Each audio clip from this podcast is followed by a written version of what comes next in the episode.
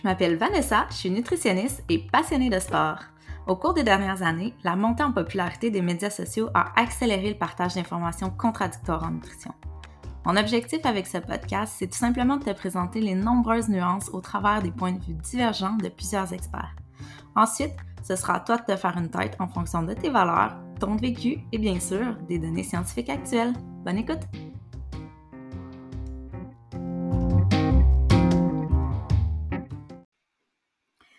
By the way, si t'aimes le podcast, n'hésite pas à me retrouver sur les différentes plateformes numériques.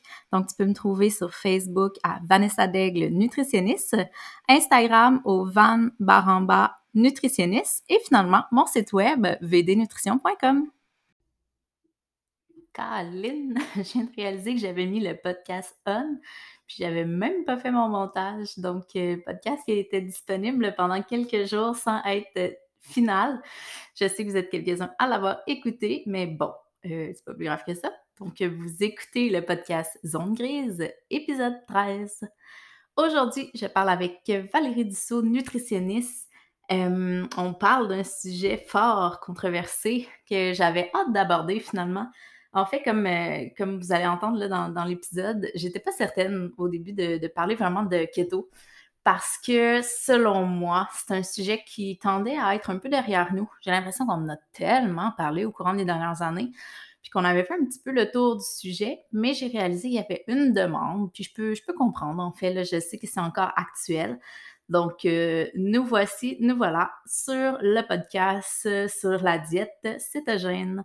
Donc, euh, avant de commencer mon entrevue avec Valérie Dussault, qui est nutritionniste et qui va nous jaser du sujet, j'avais envie, comme à l'habitude, un peu de vous partager mon avis. Donc, je me suis faite un peu discrète là, euh, à ce sujet-là lors de mon entrevue. J'ai écouté euh, les judicieux conseils euh, de, mon invité, Valérie.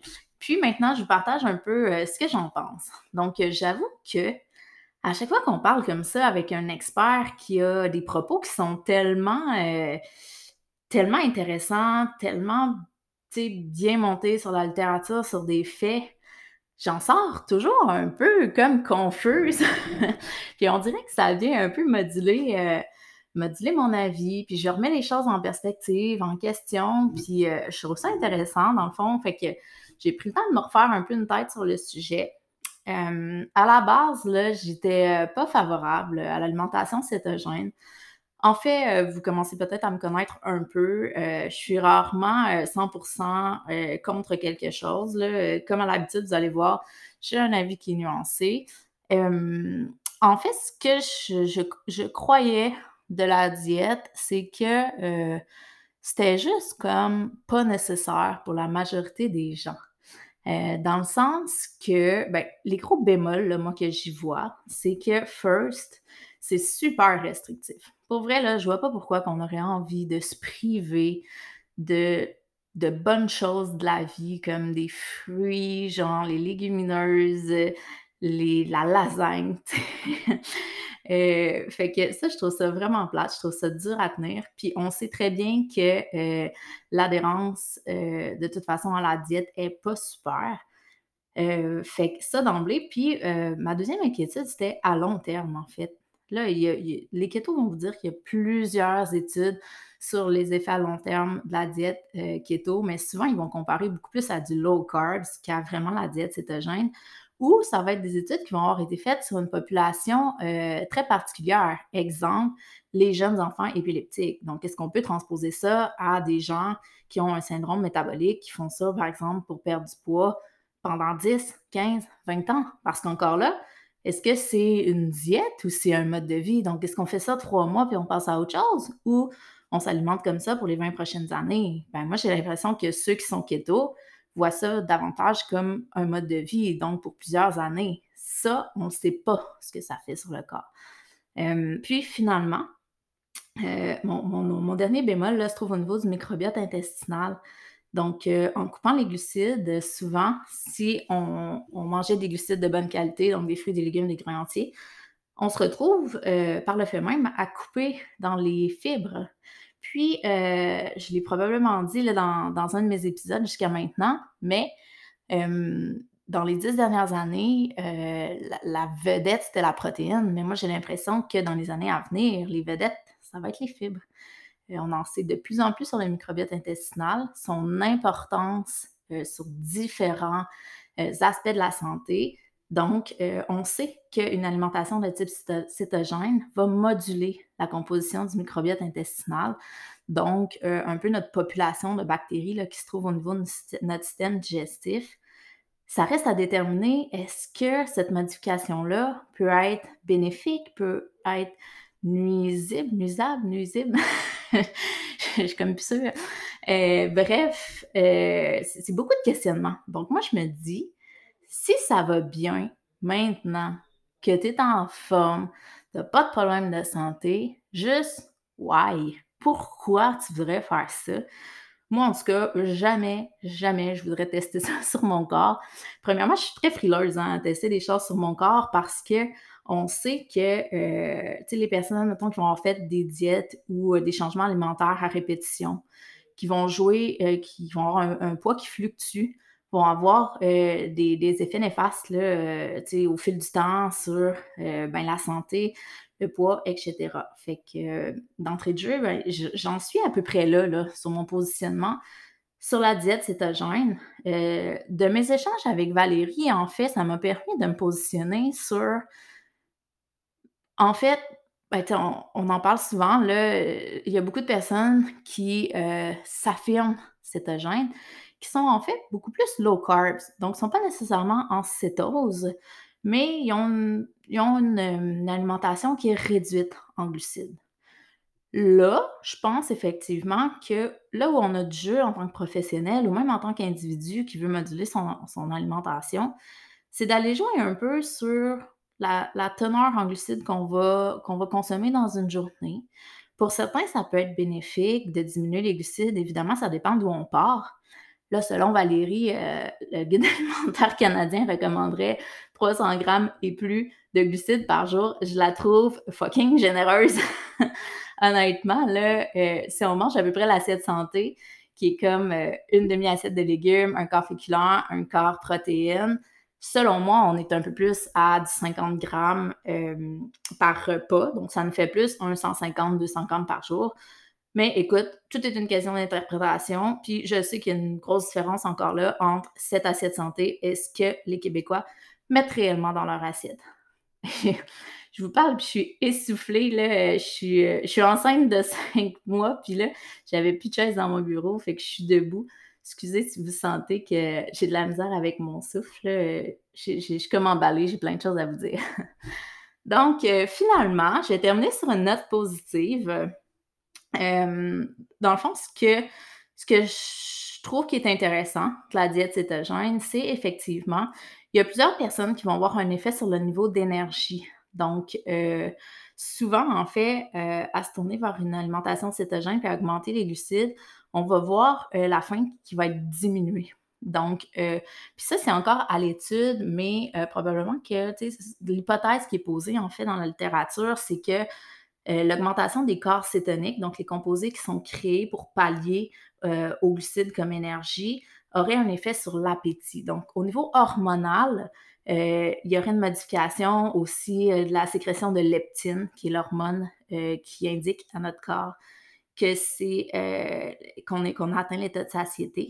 Donc, ça, ça serait bénéfique pour les gens qui ont comme toujours faim, qui là peuvent prendre un, break, euh, donc euh, espacer les prises alimentaires.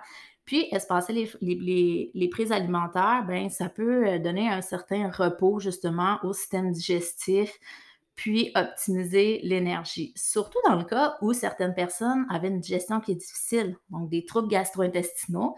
À ce moment-là, on mange moins souvent, moins de glucides, donc on sait justement que les fameux composés FODMAP, comme j'ai parlé là, dans mon, euh, mon épisode sur euh, les troubles digestifs, euh, donc les composés FODMAP qui sont tous des glucides là, peuvent être liés à plusieurs troubles digestifs finalement. Puis si on a des troubles digestifs, mais ça va nuire à l'énergie. Donc c'est tout un cercle vicieux là, qui peut être bénéfique pour certaines personnes qui adopteraient cette alimentation-là, mais encore là, est-ce qu'on a besoin d'être aussi intense, d'aller couper autant les glucides pour aller chercher les bénéfices?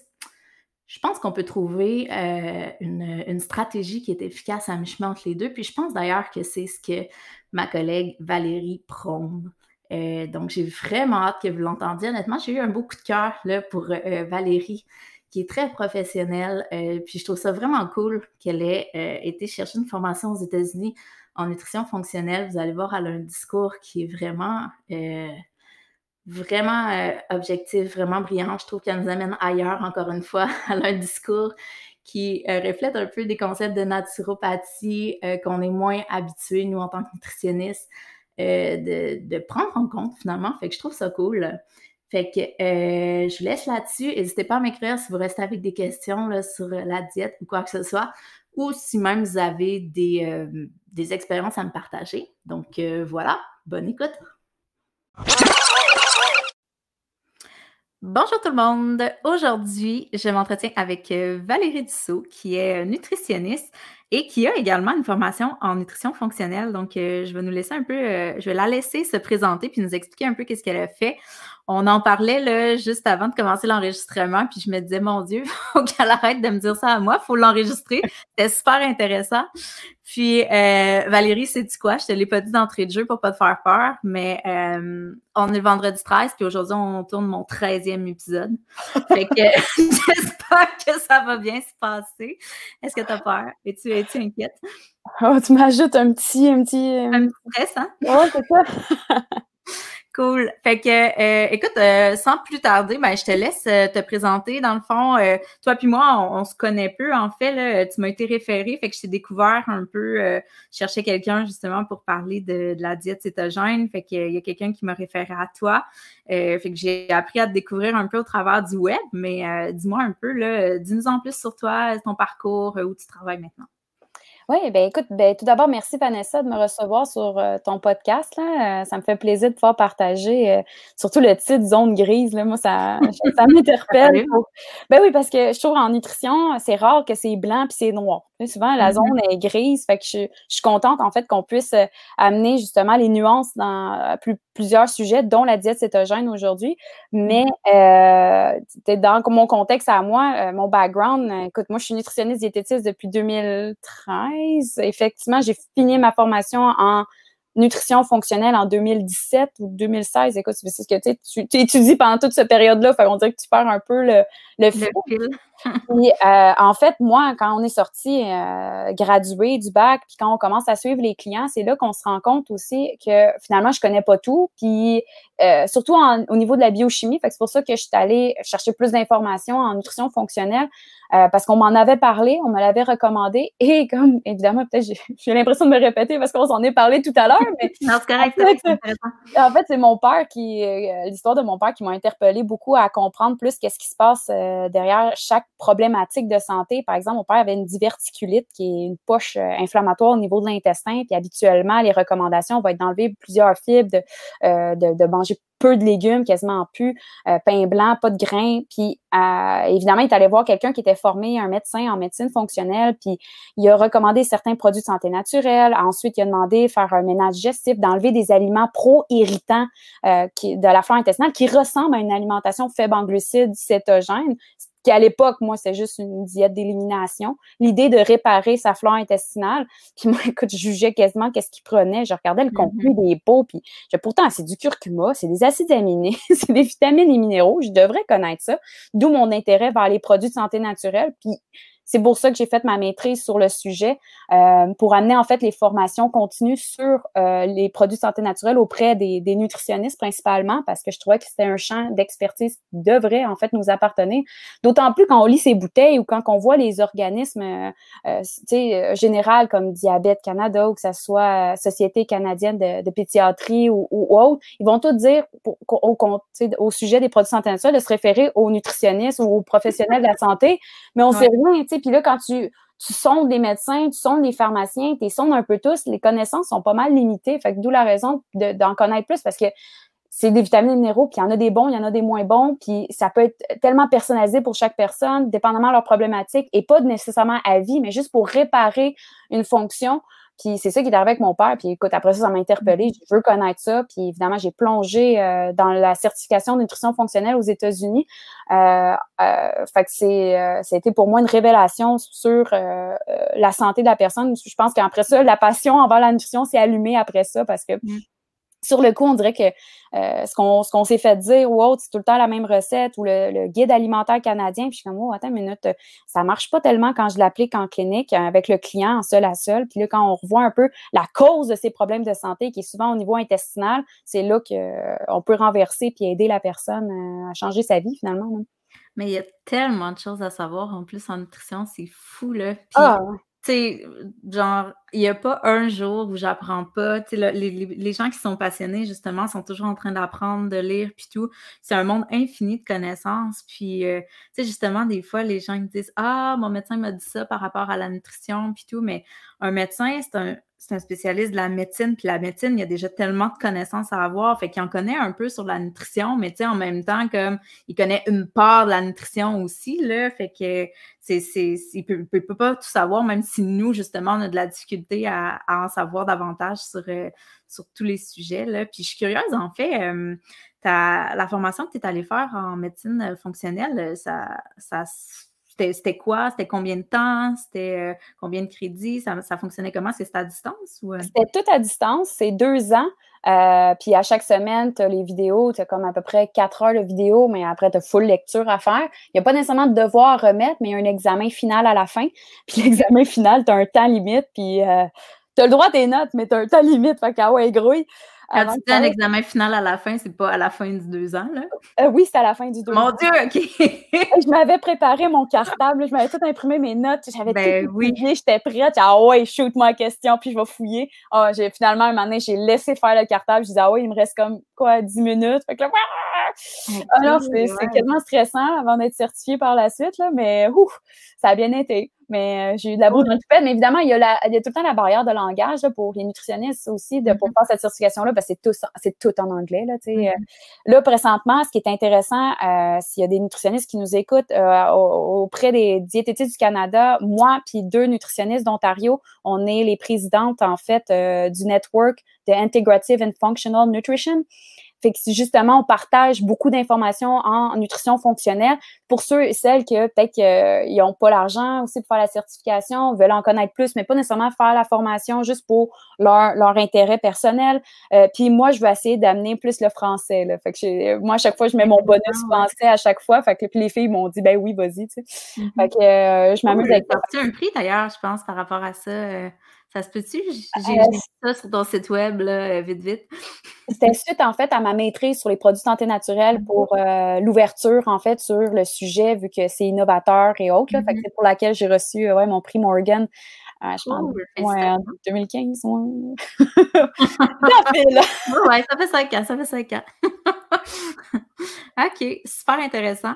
Fait que, puis aujourd'hui, euh, qu'est-ce que tu fais là, sur le marché du travail? Tu es à ton compte, que tu me disais? Oui, donc euh, principalement à mon compte, euh, je vois des clients majoritairement euh, de la journée. Sinon, je participe bien à, des activités comme ton podcast. Moi, j'aime bien mes cours de cuisine que je fais sur Zoom. je participe aussi à des webinaires avec un pharmacien qui s'appelle Jean-Yves Dionne, ou des fois, je me promène à faire, faire, des formations auprès du grand public ou professionnels de la santé avec un acupuncteur, Francis Letourneau. bref, je m'amuse. je me promène. Merveilleux, merveilleux. Puis, dans le fond, peut-être pour expliquer un peu euh, aux gens qui nous écoutent, là, euh, pourquoi, dans le fond, c'est toi qui viens nous jaser de la diète cétogène? euh, dans le fond, d'entrée de jeu, moi, quand je me suis mis à chercher quelqu'un qui, euh, qui, qui, viendrait jaser avec moi là, de diète cétogène, ben, en fait, au tout début, j'étais même pas sûre que j'allais parler de diète cétogène parce que dans ma tête à moi, c'est comme c'était un affaire de 2017-2018. Puis, il y a comme eu un gros boom. J'avais l'impression qu'il y avait un ralentissement. C'était mon feeling. Mais là, finalement, il y a comme deux, trois personnes qui m'ont dit Hey, j'ai hâte à ton, ton, podcast sur la diète keto. J'étais là, OK, ben, j'avais pas nécessairement prévu d'en faire un, mais euh, clairement, il y, a, de l'intérêt. Fait que nous voilà. Puis, euh, fait que tout ça pour dire que je cherchais quelqu'un pour venir en jaser avec moi. Puis j'ai eu des références, mais tu sais, je voulais vraiment quelqu'un, ben, premièrement, pas quelqu'un qui, qui, fait juste le vivre, là, parce que je voulais pas nécessairement juste, euh, tu sais, des, des ben, je voulais des faits finalement. Là. Je voulais quelqu'un, un professionnel de la santé, puis en même temps, je voulais pas quelqu'un qui soit trop impliqué dans la diète cétogène parce que ça, ça devient dur d'être euh, objectif quand toute notre carrière est basée sur cette approche-là. Euh, fait que voilà où tu entres en jeu, ma chère. Euh, fait que toi, dans le fond, là, euh, de, ce que de ce qu'on a pu jaser, puis de ce que j'ai pu en comprendre, euh, tu as eu des, références finalement de la clinique Reversa pour accompagner des clients cétogènes. C'est pas mal ça? Oui, je dirais un peu, pas juste de la clinique Reversa, par d'autres médecins également. Donc, pour une approche soit diète cétogène, faible en glucides ou euh, aussi de sont souvent jumelés avec d'autres problématiques parce que la clinique Reversa elle-même encadre plusieurs clients actuellement mm-hmm. euh, dans cette approche-là, mais souvent ceux qui ont comme d'autres choses, problèmes digestifs concomitants, euh, peut-être un problème de syndrome métabolique ou objectif de perte de poids, mais qui a souvent autre chose, soit une maladie auto-immune. donc, principalement pour les suivre de façon plus près et plus personnalisée. Mm-hmm. puis peut-être qu'ils ont besoin justement de l'approche de nutrition fonctionnelle, donc c'est soit d'utiliser euh, des suppléments si c'est nécessaire, euh, de réparer la flore intestinale. Donc, c'est pas mal ça qui est, euh, qui est vu. Fait que c'est oui, j'en ai vu. Mm-hmm. Puis toi, tu travaillais-tu de manière interdisciplinaire avec eux? comment ça fonctionne? Est-ce que tu étais plus en silo, tu faisais tes affaires ou vraiment tu collaborais avec l'équipe? Non, je suis très en silo là, à ce moment-là. Puis si j'ai besoin d'aide, en fait, souvent on passe par le patient lui-même. Des fois, il y a mm-hmm. même son médecin de famille. Il y a beau des fois être suivi avec la clinique Reversa ou par euh, d'autres thérapeutes qui m'auraient référé, mais j'aime travailler, collaborer avec leur médecin directement. Mm-hmm. Si jamais j'ai besoin de faire des analyses euh, sanguines plus poussées, ou euh, puis à ce moment-là, je, je, je, collabore comme ça. Puis des fois, ça donne des bons, des bons résultats parce que le médecin m'appelle, puis à ce moment, on peut échanger sur la situation du client, puis à ce moment-là, personnaliser encore plus puis comprendre chacun les points de vue. Fait que je trouve que c'est, ça marche mieux comme ça que, que nécessairement d'aller travailler. Je travaille pas mal à distance pour le moment. Ah mais chez nous, avant même le COVID, j'étais pas mal à distance aussi. C'est tellement plus efficace comme ça. euh, OK. Fait que avant qu'on aille plus loin dans le sujet, euh, je sais que j'ai quand même euh, une bonne part, de, de, mon auditoire là, qui est quand même euh, assez un, peu calé finalement en nutrition, qui connaît quand même bien le sujet. Mais il y a également des personnes qui sont plus novices, puis peut-être qu'il y en a pour qui la diète cétogène, ben c'est pas euh, c'est pas évident c'est quoi. Fait que tu peux-tu un peu nous définir finalement? Puis tu peux nous parler, là, on, en parlait tantôt, mais tu sais, il y a le keto, il y a euh, la, la, le low carbs. Euh, fait que tu peux un peu nous, parler de, de c'est quoi les différentes gradations, là, puis nous mettre en contexte. Certainement, merci. euh, tu vois, en fait, moi, j'aime bien l'expliquer comme, bon, on a le guide alimentaire canadien. Si on regarde l'assiette qui est recommandée, on est environ à 300 grammes de glucides par jour. Mm-hmm. donc 100 par assiette. Euh, puis dépendamment s'il n'y a pas de collation, ça peut être même plus que 300 grammes. Euh, puis, dans le fond, quand on arrive à une diète qui est, qu'on dit cétogène ou une alimentation cétogène, parce que je sais que des fois, le mot diète, déjà, pour certains, ça fait peur. Fait que si on va vers une alimentation cétogène, ça peut être une alimentation, finalement, qui est autour de 30, même 20 grammes de glucides par jour. Mm-hmm. euh, ça veut dire une pomme, c'est 20 grammes, juste pour donner une idée. Euh, puis, quand on arrive juste en bas de 300, entre 300 et 20 grammes, ben, on est en low carb, faible en glucides. Donc, low carb en anglais, faible en glucides euh, en français. Puis là, on dit faible en glucides, riche en gras parce que low carb, high fat. Donc, évidemment, si tu manges moins de glucides, il faut que tu manges autre chose. Fait que à ce moment-là, on se tourne vers le gras. Euh, puis là, on appelle ça une diète keto, ceto. Donc, keto pour en anglais pour ketogenic diet, puis mm-hmm. cétogène pour en français. Fait que des fois, le monde vient perdu, effectivement. Le ceto, keto, moi, je suis keto.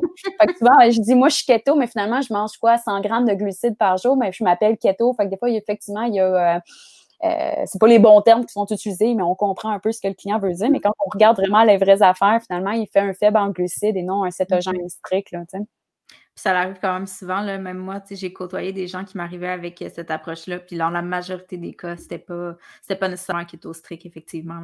Mais ils s'inspiraient beaucoup de l'approche. C'est surtout ça, finalement, c'est le minding là, qui est très euh, antiglucides, c'est très, euh, très cétogène. Puis justement, euh, juste préciser aussi que dans le fond, souvent, si, si je fais pas erreur, euh, les protéines sont pas, sont, sont, pas nécessairement en plus ou en moins. C'est assez stable en termes de protéines. Merci, c'est qui, Exact. Donc, oui, puis souvent, c'est une erreur qui est faite. Souvent, le monde va enlever le, pain, les pâtes, patates, qui est les sources de glucides, qui vont mm-hmm. par augmenter la quantité de viande. Mais non, ça, ça, ça mm-hmm. reste stable. C'est vraiment de remplacer tout ce qui est les grains, donc autant les riz, les pâtes, euh, patates, puis de mettre davantage de, euh, des huiles, des avocats, des olives. Puis là, il y a y a différentes façons de faire. Il y en a qui vont dire justement, moi, je suis cétogène, puis ils mangent genre des hot dogs, des hot dogs, du bacon à chaque repas. tu sais. Fait que là, il y a une mauvaise presse face aussi à l'alimentation cétogène, comment que c'est perçu des fois dans les médias. Là.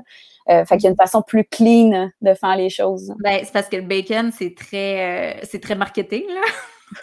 Mange du bacon puis du beurre, c'est ça, ça fait réagir. Fait que c'est clair qu'au début, dans les médias, c'est vraiment ça qui a été véhiculé. Mais en fait, l'approche, justement, en tout cas, quand on se met à s'intéresser un peu plus au keto, ben, il y a beaucoup de personnes aussi qui sont justement, comme tu dis, plus keto clean. Fait que, tu sais, du bacon, c'est pas juste. euh, c'est pas juste gras, c'est aussi transformé, c'est aussi euh, très salé, quoique les ketos, souvent, ils mangent un peu plus salé aussi, là. Mais, euh, c'est ça. Fait qu'il y a différentes manières de manger le keto. Puis, tu peux-tu nous en parler de ça aussi? Si toi, mettons, tu as à, accompagner quelqu'un qui, veut vraiment se diriger vers la diète euh, cétogène pour différentes raisons, est-ce que tu as des recommandations, des, des sortes de, de matières grasses que tu favorises versus d'autres? Certainement. En fait, souvent, je vais me concentrer vers euh, ceux qui sont le plus riches en oméga 3. Donc, on va parler déjà du poisson en partant, parce que souvent, on a tendance à se lancer vers les huiles végétales qui sont plus riches en oméga 6. Fait que là, évidemment, si tu as des apports plus grands en gras, en général, qui est comme à peu près 75% de tes apports en calories, c'est du gras, bien évidemment, devient important le ratio de chaque gras, autant saturé, euh, polyinsaturé, puis monoinsaturé. Fait que là, si tu te lances juste dans du mono, c'est-à-dire euh, juste des huiles végétales, les noix, puis là, tu n'as plus d'acide oméga 3, bien évidemment, le ratio va devenir quand même assez important à regarder. Donc, ça peut devenir même pro-inflammatoire pour certains. Euh, fait que j'aime adapter ce, cette condition-là. Donc, soit supplémenter en oméga 3 ou parler de l'huile de foie de morue. Moi, l'huile de foie de morue, ça fait, ça me fait capoter comment qu'on l'a enlevé de nos recommandations. Tu sais, le guide alimentaire, il recommandait, là. Euh, mettons, il me semble que c'était des années 70, demande à ta grand-mère, elle y a goûté, là. Eh non, mais moi, j'ai- quand j'étais jeune, écoute, puis j'ai jamais compris pourquoi. Ma mère, elle a eu un trip, là. On prenait une capsule d'huile de foie de morue le soir en allant se coucher. Le matin, quand on se levait, il fallait enlever toute notre pyjama, mettre ça au lavage. Comme ça, on avait genre sué des toxines. ça n'a pas duré longtemps, mais je me suis toujours demandé après. Faudrait que j'y en reparle de ça. Maman! ouais, mais euh, c'est vrai, effectivement. Moi, euh, j'ai jamais acheté ça de ma vie, mais. Ben, puis ça a été enlevé des recommandations. Puis tu sais pourquoi ça a été enlevé? Non?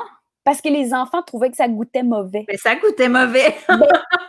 Mais c'est pas une raison d'enlever une Non, je sais. recommandation où tes besoins en oméga 3 sont pas comblés. Qui mange quasiment Mhm. du poisson euh, tu sais, à chaque jour ou autre? tu sais, Fait que Puis on n'est pas sur le bord de la Méditerranée. tu sais. Moi, mon poisson n'est pas aussi bon que quand je suis en voyage. tu sais. Fait que c'est- fait que je pense, en tout cas, l'huile de foie de morue, je trouve que c'est un. En tout cas, bref, tout pour dire, pour revenir au ratio des bons gras. Fait que là, je vais parler surtout d'oméga 3, puis de regarder un peu la quantité saturée versus mono pour bien balancer. Mais tu vois, moi, l'autre chose aussi que j'aime au niveau des gras, puis quand on parle des gras saturés, que ce soit l'huile de noix de coco, que ce soit euh, via les viandes, j'aime ça peut-être regarder au niveau de la qualité. Donc là, je vais parler du biologique. Euh, souvent, pourquoi? Parce que même les viandes nourries à l'herbe, c'est Mhm. une source d'oméga 3. Puis on l'oublie parce Mhm. que euh, on est comme pas habitué de parler qu'une viande, je mange mon morceau de viande, finalement je vais chercher de l'oméga 3. Fait que je parle beaucoup de la qualité dans, dans ce Mais contexte. y en a-tu une quantité notable qui se retrouve dans la viande ou c'est des traces? C'est quand même une bonne quantité. Là. Il compare même au poisson là, à ce moment-là, là, quand elle est nourrie à l'herbe, par contre. là. Pas juste bio, mais bio Mhm. nourri à l'herbe. Donc, euh, parce que là, oui, les vaches, ça broute. on l'oublie, hein? Oui, on l'a oublié. J'étais allée au Costa Rica, en tout cas, euh, cette année, puis je te jure qu'il ne broutait pas grand-chose. Il était tellement maigre. en tout cas, euh, on dirait que tu parles de vache qui broute, puis j'ai juste l'image de la pauvre petite vache, maigre. Ouais. Euh, OK, mais vraiment intéressant. Ça, apparaît dans ton discours, justement, que tu as une formation en médecine fonctionnelle. Tu amènes effectivement des, des- aspects de la nutrition qu'on est moins habitué de parler euh, dans le monde de la nutrition, des nutritionnistes en général. Super intéressant. Euh, puis, euh, tu sais, concrètement aussi, là, quand on, on parle euh, la première fois, mettons, de la diète cétogène, quelqu'un qui n'en a jamais entendu parler, la réaction typique, c'est ben voyons donc, il va se boucher, il va se boucher les artères, tu sais. Mais euh, qu'est-ce que tu aurais à répondre à ça, toi? Parce que concrètement, tu sais, c'est pas vraiment ça qui arrive. Donc, pourquoi, euh, si on mange plus de gras, pourquoi c'est pas dangereux au niveau cardiovasculaire? Ben, en fait, un, c'est que le but, en fait, d'une alimentation cétogène, c'est aussi rendre flexible ton métabolisme. Tu sais, ton métabolisme va tout le temps fonctionner aux glucides. Mhm. Euh, dans le fond, le glucide, c'est comme un carburant euh, rapide utilisé par le corps pour bien fonctionner rapidement. Euh, fait que plus tu vas en consommer, plus ton taux de sucre va monter aussi dans le sang, mais plus après ça, tu as l'hormone qui s'appelle l'insuline qui va vouloir euh, régulariser ce gros taux de sucre-là. Fait qu'il va le faire rediminuer drastiquement par la suite. Fait que souvent, on va se retrouver à, à tomber, à être fatigué, ce qu'on appelle quasiment l'hypoglycémie pour certains. Puis là, ces faiblesses-là, évidemment, c'est pas là que tu craves pour du brocoli. Hein, tu, tu craves pour quelque chose encore qui a du sucre, une barre de céréales ou que ce soit un fruit ou que ce soit des biscuits, un muffin. Et là, on remonte drastiquement par la suite.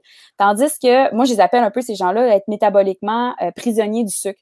Fait que là, ils sont tout le temps en, montagne russe avec leur énergie. Euh, euh, fait que là, ils ont tout le temps besoin de sucre. Tandis que le corps aussi, quand il est en absence de sucre, si on se met à, l'autre extrême, c'est-à-dire on est en famine, à ce moment-là, le corps est capable de prendre le gras, autant le gras qu'il consomme que le gras qu'il stocke comme source d'énergie.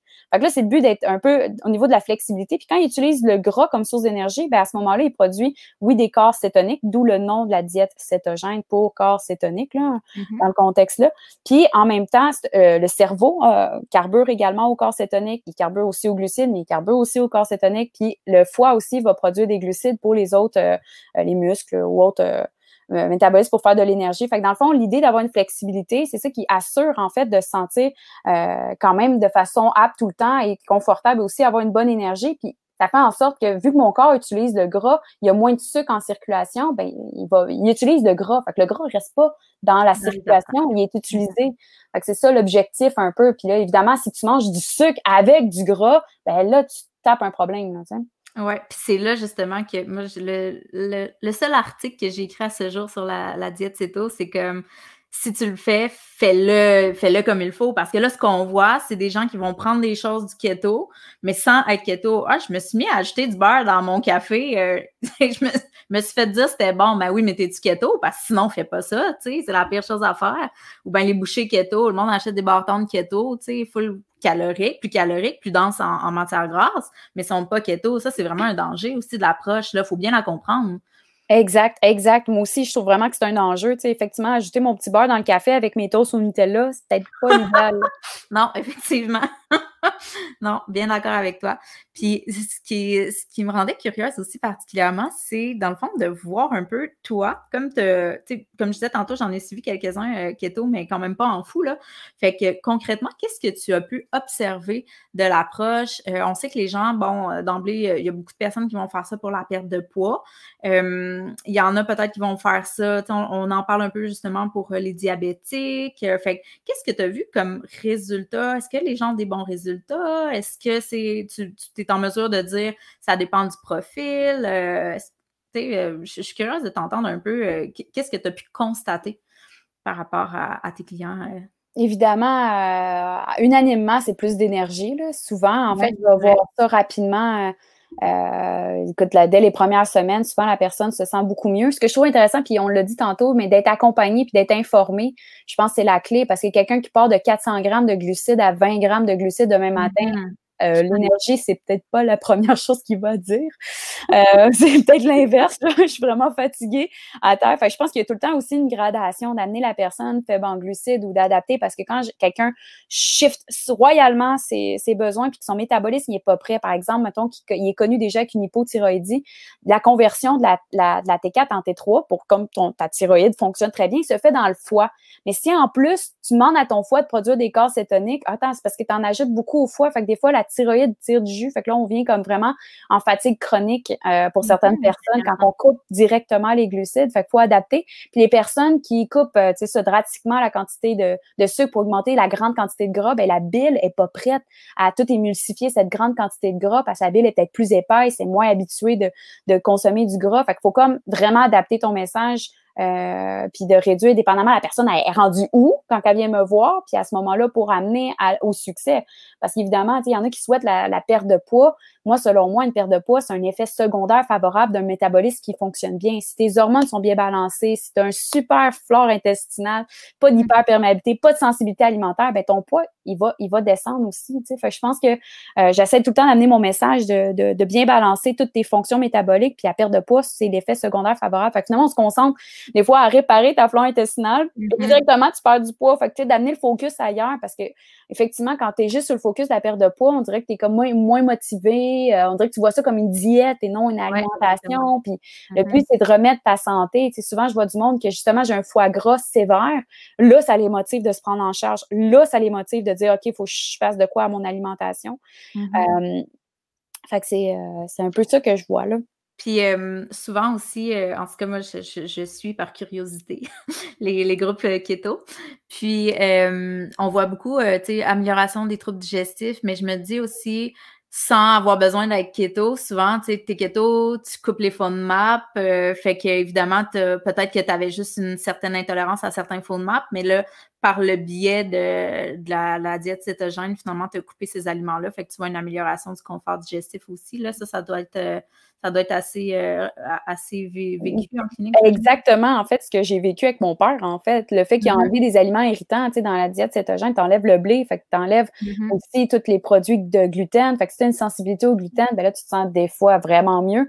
Mais ce que je trouve intéressant, c'est que l'intestin est encore perméable. Il y a encore une flore débalancée. Fait que la cause est souvent pas réparée. C'est comme te masquer le symptôme des fois avec une alimentation. Fait que, que ce soit une alimentation cétogène ou depuis je suis végétarien, ma vie a été transformée, mais encore le végétarien, t'as enlevé. Euh, des fois, le bœuf, le porc peut être aussi des gros irritants pour la flore intestinale. Fait que t'es enlevé en même temps. Fait que pour moi, encore là, c'est biaisé. Fait que je me dis, je pense que c'est vraiment au-delà d'une d'une certaine mode ou courant alimentaire. Je pense qu'on peut personnaliser l'alimentation à chacun en fonction de tes sensibilités alimentaires, ta flore intestinale. Puis ça, mm-hmm. ça dépend de tes antécédents, tu sais, comme de ta naissance. Aujourd'hui, on parle même, euh, euh tu sais, comment si tu as été allaité, de la voie, si tu as été né par voie mm-hmm. naturelle ou césarienne, ça influence ta flore intestinale. Fait que, des fois, je recule jusque-là. As-tu utilisé beaucoup d'antibiotiques? Ah ben oui, je suis constipée depuis que je suis jeune. Bon, il y a un mm-hmm. enjeu là-dessus, là, tu sais, mais il y en a qui, oui, effectivement, ça a transformé puis ils se sentent bien là-dedans. Mais encore là, moi, je me questionne, tu sais, pourquoi tu te sens bien? Fait qu'effectivement, comme toi, il y a, quelque chose Ouais. Effectivement. Puis, euh, diabète et diète cétogène, qu'est-ce que tu en penses? Ben en fait, je ne sais pas si tu as lu les, dernières lignes directrices au niveau de Diabète Canada, mais déjà là, il y a, une prise de position. Ça. Oui, oui, oui, une prise de position auprès euh, de la mm-hmm. population que la diète cétogène pouvait être euh, euh, recommandée aux clients, autant mm-hmm. qu'une alimentation modérée en glucides avec la médication, mais que ça venait à la valeur et au choix du client de voir dans. Mm-hmm. Mais l'idée, c'était que la profession de la santé, principalement les nutritionnistes, offrent les choix disponible aux clients, puis à ce moment-là, d'être formé et de l'encadrer là-dedans. Évidemment, il me reste Diabète Québec à prendre position, mais euh, Diabète Canada est très favorable envers c'est une, alimentation faible en glucides à cétogène pendant un, maximum, je pense, une durée d'un an, euh, mm-hmm. parce qu'on ne sait pas les effets par la suite, mais euh, je pense qu'en un an, anyway, je pense qu'il y a une façon déjà d'amener la personne à être flexible au niveau de son métabolisme, d'être capable de prendre le sucre et prendre le gras comme source d'énergie. Puis, selon toi, ça serait quoi les bémols de l'approche, en fond? Qu'est-ce que, tu les difficultés que tu peux voir? On sait que, sais, ce qu'on reproche souvent à l'approche, ben, c'est d'être restrictif. Fait que souvent, mettons, en famille, ça peut être un enjeu si tu dois cuisiner pour tous. Qu'est-ce que toi, tu constates concrètement?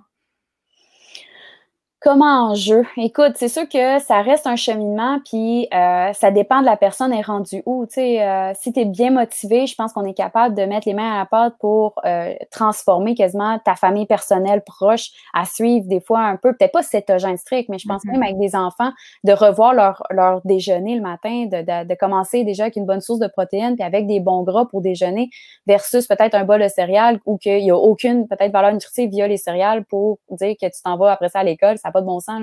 Je pense qu'on est capable de manger des aliments comme des œufs, des choses non transformées du tout. Puis, mm-hmm. là, je pense qu'on prend par l'exemple. si on arrive chez quelqu'un, puis euh, OK, on choisit les choix qui sont là euh, en fonction peut-être de, mon mode de vie. Ça veut dire, tu sais, gars, mets-moi moins de riz ou enlève-moi là ou tu mm-hmm. éventuellement, tu es capable de, parler, mais sans nécessairement dire moi je fais ça, puis tu sais, de l'implanter directement à la personne. Parce que si tu l'implantes vraiment à la personne, c'est comme si tu obligeais l'autre personne de changer. Puis souvent, mm-hmm. c'est là que c'est confrontant. Fait que toi, tu fais tes affaires, tu te sens bien, évidemment, par la suite, tu sèmes une graine au prochain, puis même les enfants, des fois, ils jugent là, qui ont vraiment plus d'énergie euh, en, voyant peut-être à diminuer les glucides, principalement le matin, puis euh, dû en fait à notre niveau de cortisol le matin. Là, si tu me permets de l'expliquer, là, euh, des fois, le cortisol, l'hormone de stress, est très haute le matin, puis ça fait en sorte que ton taux de sucre est davantage plus élevé le matin. Fait que sans avoir mangé, là, je me lève le matin, j'ai le taux de sucre plus élevé, sans être diabétique non plus. Là. fait que ça fait en sorte que là, mon taux de sucre est déjà haut, puis j'ajoute des glucides parce que évidemment, on s'est fait dire de manger des gaufres, des crêpes, des céréales, des toasts le matin. Fait que ça fait en sorte que ton taux de sucre n'est pas haut, il est très haut. Que ça fait mm-hmm. par la suite, encore là, notre montagne russe de, tout à l'heure, l'insuline rentre tout le monde en circulation, puis là, on a un, crash, je veux pas d'énergie, de fatigue. Puis les enfants le ressentent aussi. C'est là qu'ils sont affamés, ils ont faim, ils sont plus endurants. Euh, fait que souvent, en fait, on voit un positif. Fait que je pense que oui, il y a le challenge, oui, familial, mais je pense qu'il peut être modulé puis transformé, mais évidemment pas du jour au lendemain. Puis je mm-hmm. pense que c'est un cheminement, en fait, dans tout ça. Mm-hmm. Mais tu sais, moi, personnellement, euh, j'aurais un bémol à, là, tu vois, tu me l'amènes un peu différemment. Je pense aussi que la manière dont tu m'en parles, c'est peut-être plus un low carbs qu'un keto, justement. Tu sais, euh, je recommanderais pas nécessairement à mes clients de faire justement une approche keto avec leurs enfants. Euh, l'inquiétude que j'ai, moi, par rapport au keto, c'est beaucoup au niveau, justement, euh, tu sais, des fibres euh, du microbiote intestinal. Là, il semble avoir euh, de, la, récente littérature qui démontre que peut-être il y aurait des affectations au niveau de, du microbiote intestinal, justement, dû aux différentes exclusions euh, des glucides, parce qu'on sait quand même que les glucides, tu sais, un glucide, des pas, tous les glucides ne sont pas équivalents, là, versus justement les légumineuses, les, même les fruits et légumes, veut pas, faut comme faut les, les, calculer. Là. Tu l'as dit tantôt, une pomme, euh, c'est 20 grammes de, glucides direct là, là. Fait que euh, moi, c'est un peu là mon, gros bémol. Qu'est-ce que tu en penses, toi, de ça? En fait, euh, un, tout d'abord, c'est vrai que si tu es cétogène strict, là, évidemment, les petits fruits viennent un peu plus limités. Il y en a certains qui vont le rentrer. mais moi, c'est pour ça que quand c'est faible en glucides ou qu'on essaie de rentrer au moins les petits fruits parce que c'est eux les plus fibreux. Mm-hmm. déjà, là, de s'assurer bleuet, fraise, framboise. Pardon? Les moins sucrés moins sucrés, étant donné justement leur grande quantité de fibres. En plus, c'est des antioxydants pour le foie. Euh, fait que j'ai trouve encore plus intéressant dû à ça. Euh, puis on vit dans un, dans un endroit où c'est très disponible, les petits fruits. Attends, je trouve, en fait, on sait, on peut suivre le climat et la diversité dans lequel on vit. je pense mm-hmm. tout le temps que c'est intéressant, cette avenue-là. Puis deux, dans les légumes, évidemment, si on les restreint beaucoup, moi aussi, ça me chicote au niveau de, de, de m'assurer d'avoir une bonne quantité de, de fibres. Fait que souvent, je me, moi, je limite pas vraiment la quantité de, légumes, surtout si c'est les légumes verts qui contiennent beaucoup de fibres. Fait que je suis pas tellement stressée dans ça. Puis deux, euh, tu as les noix et les graines, là, graines de chia, graines de lin, euh, toutes les noix qui contiennent une bonne quantité de fibres. Fait moi, j'arrive à atteindre les besoins en fibres quotidiens avec une alimentation faible en glucides. Il suffit de le savoir puis d'être encadré là-dedans. C'est comme quelqu'un qui veut se lancer dans la diète végétale, végétalienne mais j'ai pas de formation, j'ai pas, je suis pas en compagnie, puis du jour au lendemain, je commence, hey, là, là, attention à ta bédo, ça va disparaître dans pas long. Mm-hmm. Ensuite, les apports en protéines, tu vas perdre tes cheveux. évidemment, il y a plein d'autres enjeux qui vont s'en venir. Fait que je pense qu'il faut quand même être encadré puis bien savoir pour s'assurer que pour moi, c'est quoi les besoins nutritionnels que j'ai besoin? Puis deux, est-ce que j'ai digère? Tu as aussi tout l'enjeu qui peut en venir avec ça. Puis moi, j'aime bien recommander également des probiotiques via l'alimentation, que ce soit euh, du kéfir nature, que ce soit des légumes fermentés, que ce soit euh, euh, le, miso, il y en a certains qui vont vers le natto. le tempeh. Le tempeh, ben oui, exactement, merci. Puis le oui, oui. Il y en a qui aiment ça, mais tu vois, moi, je l'adapte, mon tempeh, avec, euh, évidemment, avec une bonne sauce. Là. oui, ben c'est ça, c'est ça l'affaire. Du tempeh, euh, des comptes levés de tempeh. oui, genre. oui, OK. Avais-tu quelque chose à ajouter là-dessus? Puis euh, il y, a, y, a, moyen de faire, tu sais, à ce moment-là, si tu fais ton, ton alimentation faible en glucides, puis tu ça, puis il aussi, comme on parlait tantôt, la flexibilité.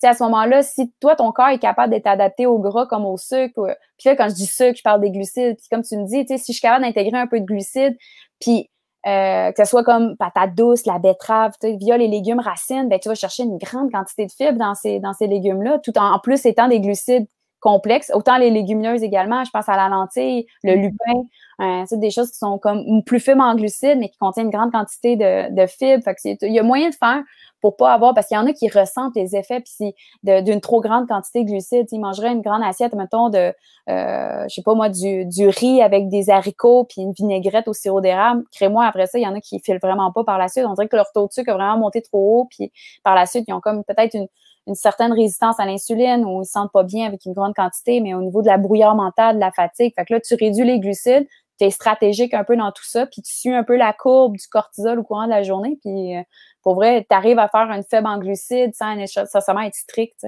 Mm-hmm. Mm-hmm. Intéressant.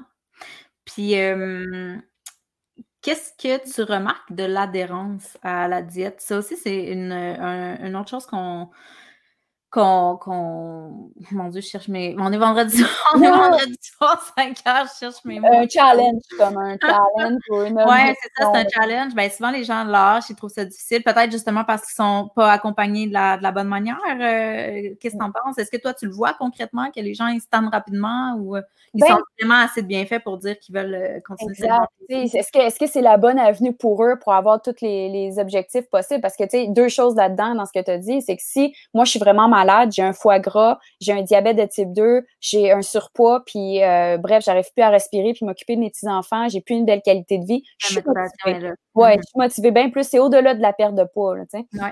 Euh, si évidemment j'ai des effets, je me sens bien. Puis tu me fais penser que quand je fais, mettons, une alimentation comme une diète d'élimination, puis là j'aime ça l'appeler diète parce que c'est temporaire.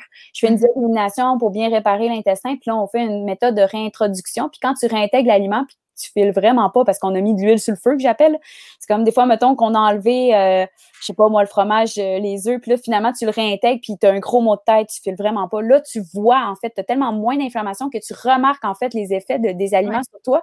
J'ai même pas besoin de te dire d'arrêter de manger tel aliment. Pourquoi? Parce que tu te sens tellement pas bien. Plus envie exact. Fait que si tu fais une alimentation faible en glucides, puis là, aujourd'hui, moi, je me garde, puis demain, t'en paies le prix, t'es fatigué, t'es plus capable de rien faire de ta journée, t'es un peu motivé dans, euh, de peut-être euh, modérer un peu euh, les choses. Puis l'autre côté de la médaille, c'est de voir aussi une fin. Tu sais, des fois, moi, cette alimentation-là, cétogène, on pourrait même dire, là, je l'ai connue par Jeff Volek, qui est un nutritionniste aux États-Unis. D'ailleurs, il a fait un livre sur la nutrition sportive puis la diète cétogène. Puis moi, ça a été mm-hmm. ma, porte d'ouverture sur le sujet. Parce qu'en plus, il était nutritionniste, ARD, là, je suis comme... Ouais, ouais. Qu'est-ce qu'il dit, ce gars-là? Qu'est-ce que tu fais? Tu m'intéresses. D'ailleurs, j'avais fait les démarches pour essayer de faire mon doctorat avec lui, mais il m'a jamais rappelé. Fait que si ah. jamais il écoute mon podcast aujourd'hui. c'est quoi son nom? c'est Jeff Volek, euh, me semble. Jeff, où es-tu? enfin, lui, comment il faisait ça? C'était justement chez les athlètes, comment tu veux être flexible pour pas frapper ce qu'on appelle le mur, comme surtout chez les mm-hmm. marathoniens, donc d'être capable de... Exact. Donc là, tu carbures tout le temps au sucre, tu carbures tout le temps au sucre, puis le mané, tu arrives, tu, tu flanches, tu n'as plus d'énergie à l'entraînement, puis c'est ça qu'ils disent les marathoniens, j'ai frappé le mur, mais c'est parce que ton mm-hmm. corps est pas capable d'avoir accès à ses réserves de graisse comme source d'énergie. Fait que le but, en fait, pendant la période d'entraînement, et non près de l'événement, s'il vous plaît, pendant la période de préparation, tu adaptes ton corps à prendre le gras comme source d'énergie. Fait que là, tu fais un bon trois semaines d'une diète cétogène stricte pour vraiment adapter ton corps à prendre le gras comme source d'énergie. Ce qu'on a des fois, c'est une baisse d'énergie, euh, mais qui dure pas habituellement. Ça dépend un peu des cas. Puis évidemment, ça dépend comment c'est fait aussi, là, qu'on pourra revenir au niveau des études, mais dépendamment comment est faite euh, l'alimentation, mais au bout de la ligne, tu arrives à adapter le, corps à prendre le gras comme source d'énergie, puis par la suite, tu réintègres les glucides. Donc, tu y vas comme par euh, une méthode, comme tu réintroduis à peu près quoi, une demi-tasse euh, de glucides complexes. Évidemment, tu choisis tes glucides, tes places stratégiquement en fonction de l'entraînement, puis tu diminues les gras. Puis là, après ça, tu fais ça l'autre semaine. Puis là, tu, tu, t'intègres les glucides, mais tu diminues les gras. Tu sais, à chaque semaine, tu joues un peu comme ça. Puis tu regardes l'énergie à l'entraînement. Si évidemment ton, ton, ton athlète, il dit OK, good, moi je suis à 100 grammes, puis aussitôt je monte à 120 grammes, j'ai plus d'énergie, je suis fatiguée, même ma récupération est moins bonne. OK, back up à 100. Fait que tu sais, c'est mm-hmm. j'aime beaucoup aussi amener la perception de la personnalisation. Oui, très important. Mm-hmm. Des glucides envers la personne. Fait que c'est un peu comme ça, je peux l'expliquer.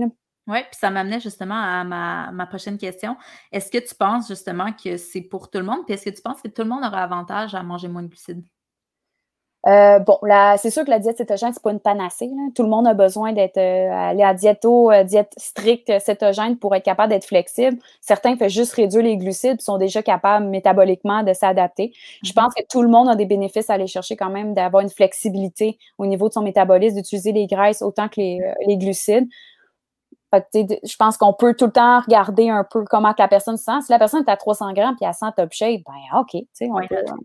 effectivement, je pense que si la personne est bien puis elle est dans ses valeurs aussi, je me mm-hmm. dis, j'aime ce que je mange, je suis bien dans ce que je fais. Puis il y en a que c'est ça qu'on note. Là, ils font une alimentation faible en glucides. Puis sont, le fait qu'ils ont plus de gras, sont tellement rassasiés, ils sont mieux, ils ont plus faim. Fait que même les, les, les troubles de comportement euh, au niveau surtout l'hyperphagie, de manger des grandes quantités alimentaires, c'est parti parce qu'ils sont rassasiés, ils se lèvent le matin puis ils sont encore en train de digérer on dirait, leur souper. C'est un peu comme ça, elle vient un peu avec le jeûne intermittent parce qu'ils sont rassasiés, ils sont bien. Fait que je, ben, je encore mon souper d'hier. Tu sais, je suis comme, mm-hmm. je pense que je suis bien pour continuer jusqu'au dîner. Tu sais. Mm-hmm. OK. Puis jeûne intermittent, euh, courtement, là, t'en penses quoi? Euh, encore là, c'est, on en parle comme si c'était une panacée puis tout le monde devrait le faire. Là. Je pense pas non plus parce que quelqu'un qui est en fatigue chronique ou en burn-out, c'est vraiment pas l'idéal parce que tes surrénales sont comme très demandées. Fait que faire un jeûne, euh, des fois, c'est peut-être pas le, bon moment pour le faire parce que les apports en protéines sont vraiment nécessaires pour euh, donner un petit coup de pouce, donner de l'énergie. Fait que je pense qu'il y a comme des timings puis des moments de le faire. Moi, souvent, c'est même pas moi qui en parle, la personne le fait par elle-même. Puis comme je te dis, à Nancy, écoute, j'avais pas faim, Val. Fait que moi, je le vois comme ça. Évidemment, il y a des, travaux de, de Dr. Longo en Californie qui fait justement les jeûnes euh, assez impressionnants pour la longévité, donc pour vivre plus longtemps puis d'avoir une apparence plus jeune. Écoute, les travaux m'intéressent énormément, mais évidemment, on n'en sait pas plus aujourd'hui. Fait que c'est pas évident de dire. Euh, c'est pour tout le monde. Par rapport aux jeunes intermittents, là, effectivement, c'est à suivre. C'est intéressant, effectivement, je pense, j'en ai déjà parlé dans un autre podcast, là, mais je pense que ça peut convenir à certaines personnes, mais effectivement, euh, pas à tous. Puis, euh, pour dériver un peu là, euh, sur un autre sujet, mais ben, pas sur un autre sujet, là, mais pour en revenir au keto finalement, puis concrètement, on disait tantôt, euh, bon, il y en a qui y arrivent et disent, ah, je suis keto. Finalement, tu réalises qu'ils sont plus comme faibles en glucides. Euh, est-ce que toi, tu suivais les, tests de, de cétone? Est-ce que les, gens euh, regardaient ça de près? Est-ce que tu penses que c'est important d'être en cétose? Ben là, je sais que tu es, très flexible dans ton approche, donc j'imagine que non, mais qu'est-ce que tu en penses des tests de cétone puis de, de l'importance de la cétose, du rôle de la cétose finalement dans l'approche? Ça dépend un peu, effectivement, de ton objectif. Est-ce qu'on a besoin d'être en cétose pour perdre du poids? Est-ce qu'on a besoin d'être en cétose pour diminuer l'insuline puis aider à, contrôler le diabète? Moi, selon moi, je, je pense pas. Mais évidemment, si tu t'en vas dans le contexte peut-être d'Alzheimer principalement, euh, mm-hmm. là, peut-être ça devient intéressant, surtout s'ils font la, la, diète cétogène stricte, parce que le but, c'est de voir s'ils sont en cétose pour voir si le cerveau utilise les corps mm-hmm. cétoniques. Là, ça devient intéressant de le savoir pour un, juger s'il y a une résistance à l'insuline, parce que s'il y a une résistance à l'insuline, ben à ce moment-là, ton corps il est encore sous les glucides, puis il n'arrive pas à produire des corps cétoniques. Puis évidemment, une résistance à l'insuline, c'est quand que ton corps produit trop d'insuline. C'est comme si euh, il comprend pas comme, comment se connecter sur les récepteurs pour faire rentrer le sucre dans vos cellules. Donc à ce moment-là, il y a plus d'insuline en circulation. Puis quand il y a de l'insuline en circulation, ça fait pas l'effet comme catabolique, ça fait comme l'effet anabolique. Donc, on veut construire les choses. Fait qu'évidemment, le corps a de la misère à aller chercher le gras comme source d'énergie. Fait qu'évidemment, pour aller le connecter, euh, les, les, cétones au cerveau, ben il faut qu'il y ait moins d'insuline. Fait que dans un contexte d'Alzheimer, d'ailleurs, il existe euh, euh, le protocole RECODE de Dale Bredesen, euh, mm-hmm. qui est justement le premier programme de renversement au niveau de l'Alzheimer aux États-Unis. Puis, de plus en plus, euh, on essaie, certains thérapeutes essaient de l'amener ici au Québec. Puis, je trouve ça tellement fascinant. Je pense à, Stéphane Kounan aussi, qui est à Sherbrooke. C'est, écoute, il est au Québec. Il est à Sherbrooke, puis il fait justement des projets sur l'Alzheimer, puis comment les, corps cétoniques sont thérapeutiques pour le cerveau. Mais pour le mm-hmm. savoir, il faut le mesurer. Fait que lui, il fait une boisson de corps cétonique pour euh, amener la personne à en produire tout de suite pendant qu'il fait une alimentation probablement faible en glucides, parce que mais avant, tu sais, qu'il soit capable d'être flexible dans son métabolisme, ben pourquoi pas ne pas lui donner déjà les bienfaits des corps cétoniques, est euh, le bêta-hydroxybiturate, donc mm-hmm. exactement la molécule qu'on veut pour le cerveau. Fait que c'est ça qu'il met dans son shake, euh, qui d'ailleurs va sortir sous peu, là, c'est par c'est Nestlé, là, je pense qu'il fait ça. Là. Il y a des, des nouveautés qui s'en viennent sur le marché euh, par rapport à ça. Là. Intéressant. Puis on en est où dans la littérature en termes justement d'Alzheimer puis de, de, diète cétogène? J'imagine que c'est encore assez précoce euh, comme information. Quand même, je te dirais oui, mais euh, les études sont très prometteuses, tu sais. Puis mm-hmm. moi, si Joe, le lendemain, tu me dis que j'ai l'Alzheimer, je, écoute, je pense que je suis prête à, sauter là-dedans. tu sais. Je pense qu'il y a aussi de suivre la personne et là, à dire, je vais attendre qu'il y ait vraiment moins de, euh, de casser. Tu sais, je vais attendre qu'il y ait vraiment plus d'études avant d'être capable de faire. Je vais attendre d'être sûr. Tu vas probablement être mort, mais moi, je vais attendre d'être sûr. ouais.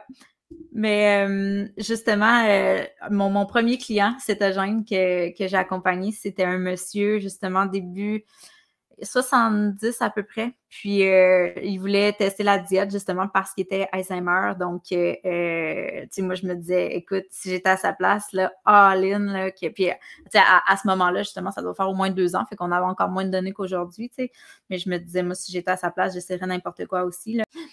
D'ailleurs, un des clients que, un des premiers clients que j'ai, j'ai accompagné à la diète CETO, euh, c'était un monsieur de début 70e, je pense, 72, euh, si j'ai souvenir. Puis, euh, il y avait un Alzheimer, il était très affecté de ça, évidemment, puis il avait envie d'essayer l'approche. Donc, effectivement, je l'ai accompagné là-dedans, c'est sûr, là, même si justement, ça fait, ça fait au moins deux ans, fait que c'était encore plus, on en, s'en va encore moins sur le sujet à l'époque, mais évidemment, dans une condition comme ça, tu tellement rien à perdre que c'est sûr que tu veux l'essayer, effectivement. Puis, en autant, en autant que tu sois encadré, effectivement, comme tu as dit, si je préfère, en fait, moi, le voir qu'il aille le faire tout seul, tu sais. Parce qu'il y en a des, des, des, clients, des fois, c'est un, un, ultimatum. Il dit Écoute, je préfère être suivi avec toi que sinon je Sinon, je m'en vais le faire tout seul. Fait que t'es comme OK. Puis après ça, moi, souvent, j'écris une lettre pour le médecin. Puis euh, à ce moment-là, peut-être demander des paramètres, bilan sanguin, juste surveiller le tout. Parce qu'évidemment, il peut y avoir une modification qui soit nécessaire à la médication, euh, un ajustement. Puis effectivement, c'est peut-être pas pour lui non plus. Fait que la surveillance, c'est mm-hmm. importante. Fait que, euh, écoute, je, je te comprends. Oui. Puis justement, je m'étais mis une note par rapport à ça. Je voulais te, questionner. Vu que tu travailles en collaboration avec euh, les médecins, est-ce que euh, qu'est-ce que tu as remarqué côté bilan lipidique, justement, avec euh, la diète cétogène? Est-ce que tu remarques globalement, je pense que la littérature a dit augmentation des triglycérides, puis diminution cholestérol total et LDL. toi, qu'est-ce que tu as constaté en clinique? Là? En fait, c'est plus euh, les triglycérides, en fait, ils diminuent. En fait, c'est l'inverse. Les triglycérides diminuent beaucoup. On voit la résistance à l'insuline diminuer beaucoup, mais effectivement, dans le niveau du cholestérol, c'est surtout le LDL qu'on appelle un peu comme mauvais cholestérol. Moi, je l'appelle quand même bon aussi parce qu'on a besoin de cholestérol à nos organes puis à nos muscles, mais quand même, on n'en veut pas à outrance. Mais il y a une augmentation aussi des bons cholestérols, qui est comme mm-hmm. l'inverse, lui qui ramasse le cholestérol puis qui l'amène au foie. Euh, fait que ça devient intéressant de voir que, OK, plusieurs paramètres au niveau maladie cardiovasculaire s'améliorent, mais LDL reste quand même élevé. Puis des fois, en fait, dans la littérature, ce qu'on voit, c'est qu'après ça, a tendance à peut-être se balancer dans les trois prochains mois. Fait que c'est sûr que si, mm-hmm. justement, là, si tu sautes là, du 400 ou 300 grammes, je ne vais pas exagérer, là, 300 grammes du guide alimentaire, puis tu sautes vers le 20 grammes cétogène, effectivement, il y a peut-être un enjeu, euh, un enjeu qui va se placer sur tes bilans sanguins, mais qui risque de se balancer par la suite. Puis, d'ailleurs, euh, sur l'effet des LDL, ce que j'ai trouvé très intéressant dans mes lectures, c'est que des fois, tu as les LDL total qui sont dosés ici au Québec, mais il y a le LDL 1, le LDL 2, puis le LDL 3, puis c'est le 3 qui est plus problématique pour les artères, puis nous, on les différencie pas, on gère les LDL total, tu sais.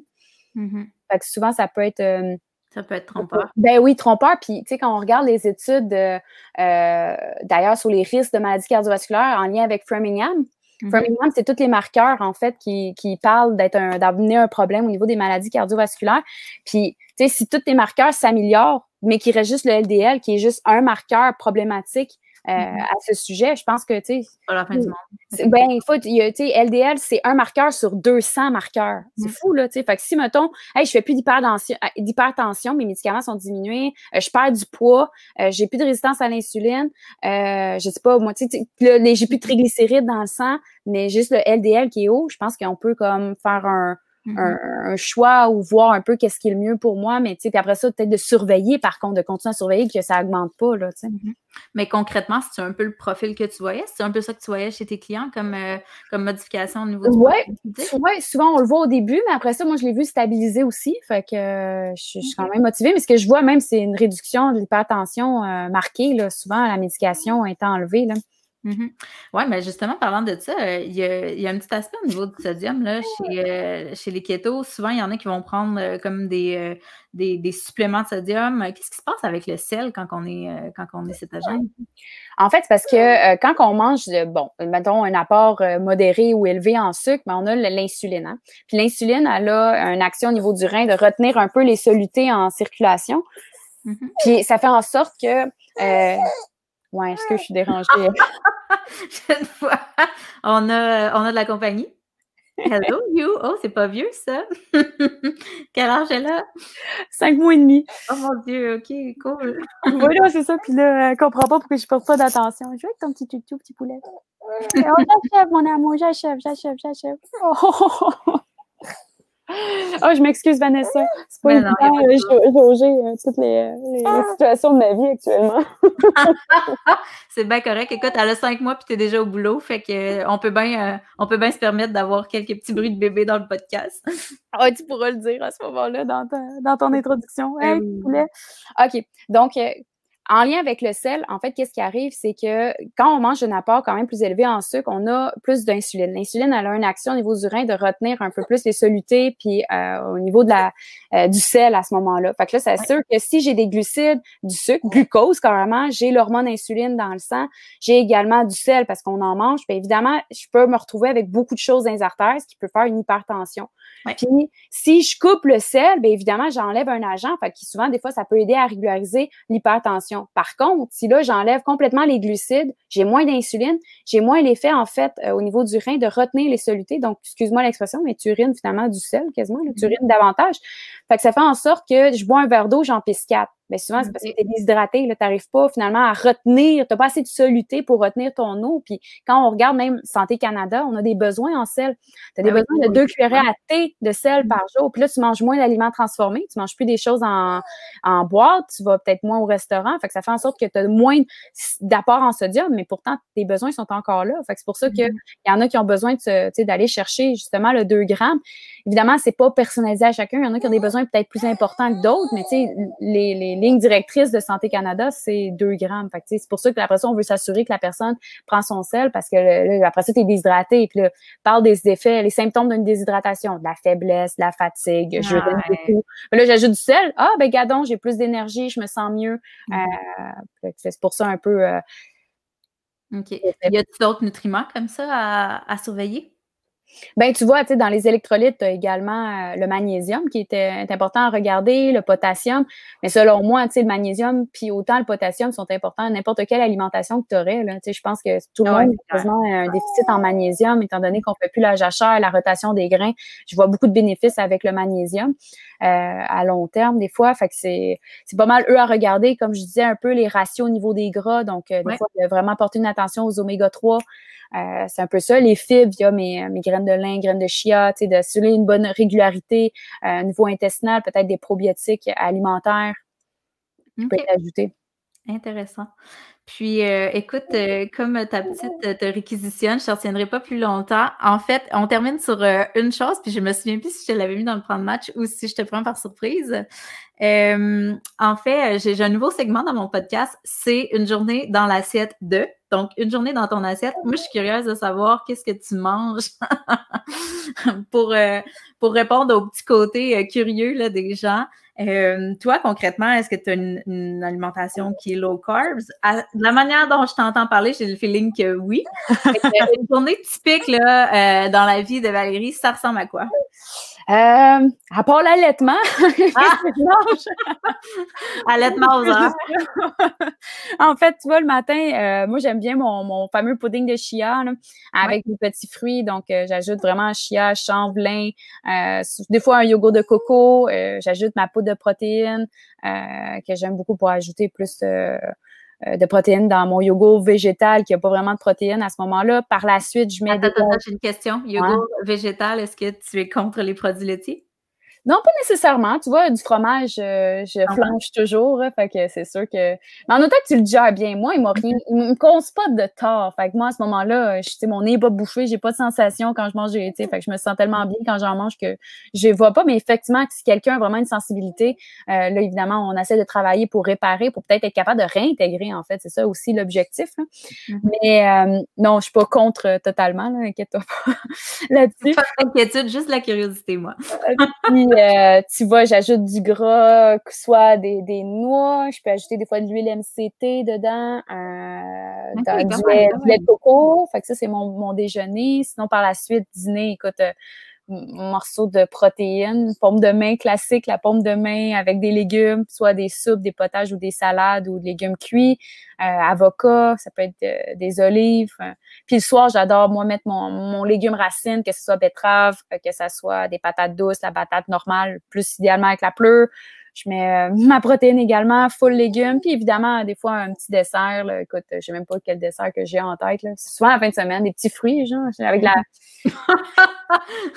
c'est vraiment décalage ton affaire, des petits fruits la fin de semaine, t'exagères. ah non, j'ai peut-être mon verre de vin, par contre, la fin de semaine. Est-ce que tu comptes tes carbs ou euh, non? Pas en tout, pas en tout. Ah non, OK. Intéressant. Super. Écoute, c'est vraiment intéressant. Merci beaucoup de ton temps. Là. On a fait ça sur le 5 à 7 euh, du vendredi soir laisser à ton bébé l'allaitement.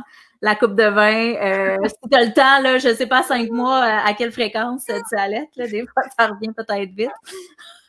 Écoute, moi, je, suis en bédaine, là. Je suis à cinq mois de grossesse. Oh, pas ça, félicitations, my God! je suis à la bière sans alcool, écoute. Fait qu'on a le même genre de 5 à 7. Fait que, euh, ben merci. Heureuse d'avoir fait ta connaissance. Puis je suis convaincue que toute l'audience euh, en sera autant ravie. Écoute, avant qu'on se quitte, tu peux peut-être nous dire euh, comment on fait pour te joindre, où on peut te trouver. Le plus, le plus facile, selon moi, c'est sur mon site web, www.valeriedussault.com. Ou bien, vous pouvez, vous pouvez, vous pouvez aussi me trouver sur Facebook, Valérie Dussault, nutritionniste. C'est les deux plateformes que je suis le plus actif. Là. Parfait. Puis là, justement, euh, même s'il y, a une petite cocotte de cinq mois, euh, tu travailles là, présentement. Tu as, déjà repris, hein? Vie oui. autonome. oui, j'ai déjà repris. On, me réquisitionnait au, travail. Là, on me demandait. Là, fait que ça me fait plaisir de. Oh, Ouais, bon, ben, je vous laisse, euh, je vous laisse les deux. hey, ben, bon week-end, bonne fin de journée. Merci. bye. bye.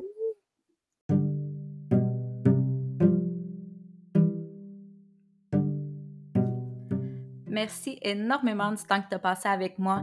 Je suis consciente qu'en 2020, le temps, c'est une ressource qui est limitée et tellement précieuse. Donc, si j'ai eu la chance de t'avoir à mes côtés pendant quelques minutes, c'est tout un privilège pour moi. Donc, je te souhaite une belle fin de journée et on se dit au prochain podcast.